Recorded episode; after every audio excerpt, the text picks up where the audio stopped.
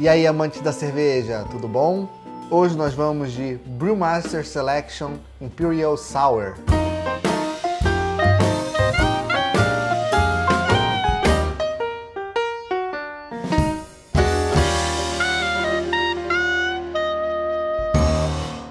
E vamos com mais um rótulo dessa série incrível do Clube do Malte, esse beer pack comemorativo dos 10 anos desse e-commerce de cervejas e que dessa vez veio com uma série brilhante de trazer cervejas seguindo o conceito imperial, imperial, que são cervejas de um determinado estilo cujo teor alcoólico está acima do que esse estilo propõe, de acordo com os guias de estilos cervejeiros.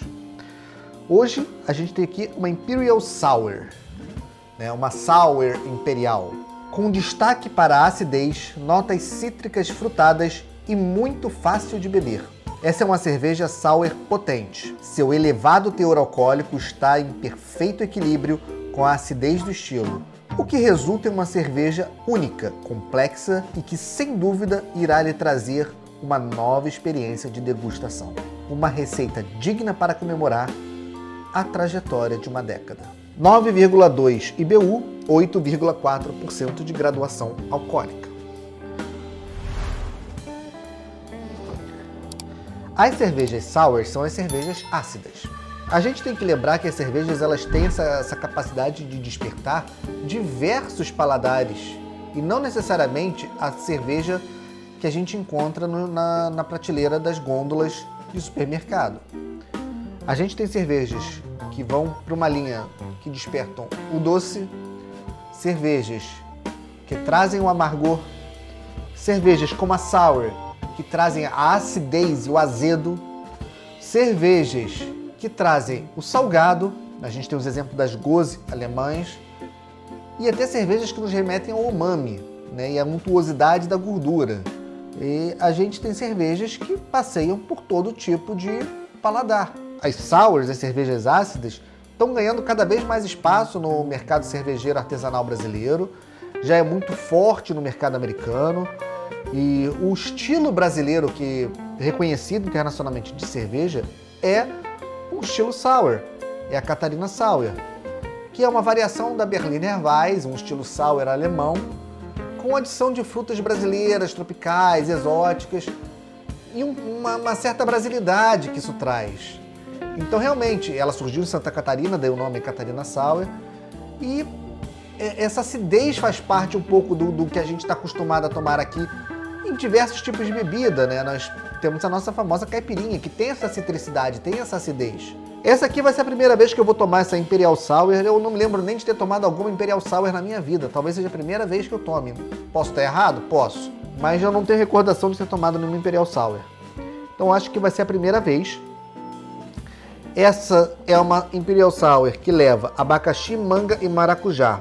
8,4% de graduação alcoólica, realmente é uma graduação alcoólica bem elevada. E vamos para o copo porque eu estou muito curioso.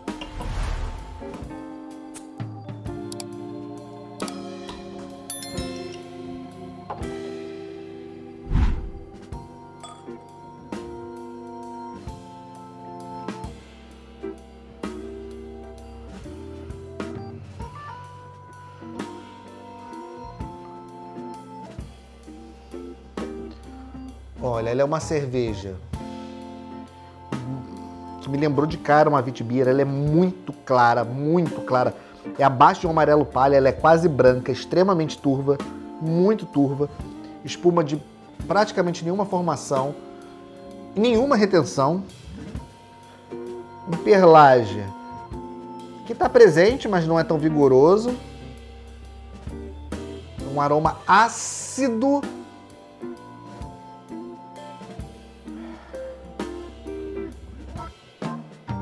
aroma de abacaxi cozido, notas de caju, maracujá,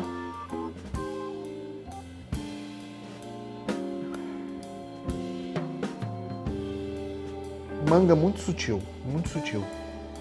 Mas principalmente abacaxi cozido, caju e maracujá. Malte lúpulo imperceptíveis,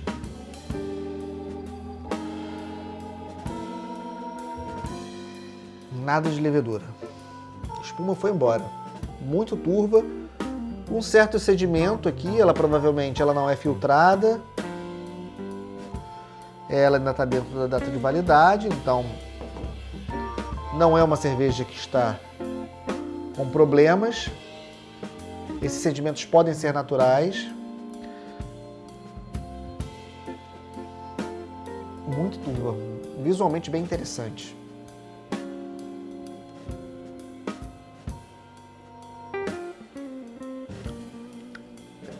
Caramba! Que pancada de acidez.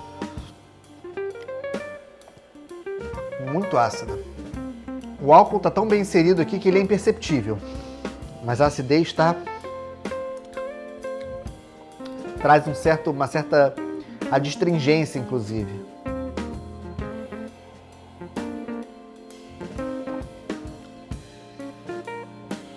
Na boca, maracujá,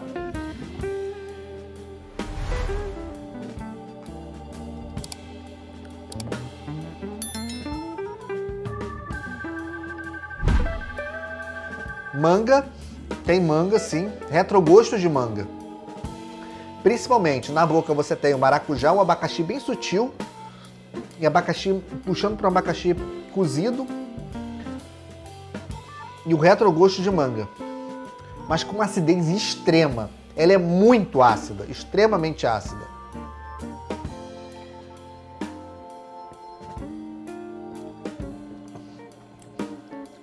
E com uma boa a de astringência. Muito gostosa. Muito gostosa. Eu sou suspeito porque eu curto sour e eu acho que as sours elas têm um perfil refrescante para o clima quente aqui do Rio de Janeiro. Então eu acho que essa, essa pegada mais ácida da sour, junto com a carbonatação, que é uma pegada natural da cerveja, trazem essa refrescância e ao mesmo tempo trazem elegância para a cerveja. Ela é uma bebida que parece ser mais refinada. O que eu acho que pode ser, a cerveja ela não tem que ser uma bebida necessariamente popular. A gente tem essa visão errada de que o vinho é refinado e a cerveja é popular. A cerveja ela não pode ter esse refinamento. Não, a cerveja ela é refinada também. Essa é uma cerveja extremamente elegante. Ela cairia bem substituindo qualquer espumante ou qualquer champanhe num evento, numa festa, numa, numa festa de gala. Porque ela tem essa pegada desses é, champanoise, essa, essa coisa frisante do champanhe, ela tem aqui. E tem acidez também. A gente está falando de uma, de uma cerveja que traz em primeiro plano frutas e frutas cítricas.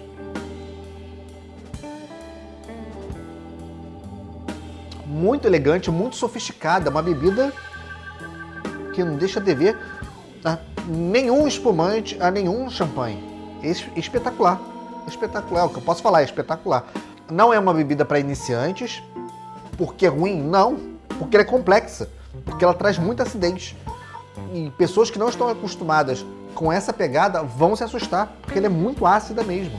E é justamente essa característica que faz dela incrível, que faz dela fascinante porque ela foge do lugar comum, ela tem personalidade própria, ela tem um sabor único.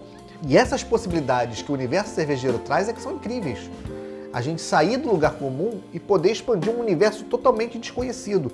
Abrir uma garrafa sem saber o que você vai encontrar dentro é maravilhoso.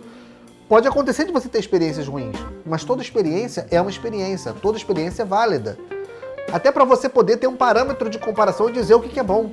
Não é o caso aqui, essa aqui é uma cerveja fascinante. Fascinante pela complexidade, fascinante pelas diferenças, fascinante por tudo que ela está trazendo de novidade aqui para mim. É uma experiência maravilhosa e única, que infelizmente, é, por ser uma edição comemorativa dos 10 anos do Clube do Malte, dificilmente ela vai ser mantida em linha de produção. Mas seria muito interessante se pudesse ser mantida, porque certamente eu compraria novamente. Ela é muito, muito boa. Quem puder, se ainda tiver disponível no e-commerce, lá no site do Clube do Malte. Vale a pena conferir.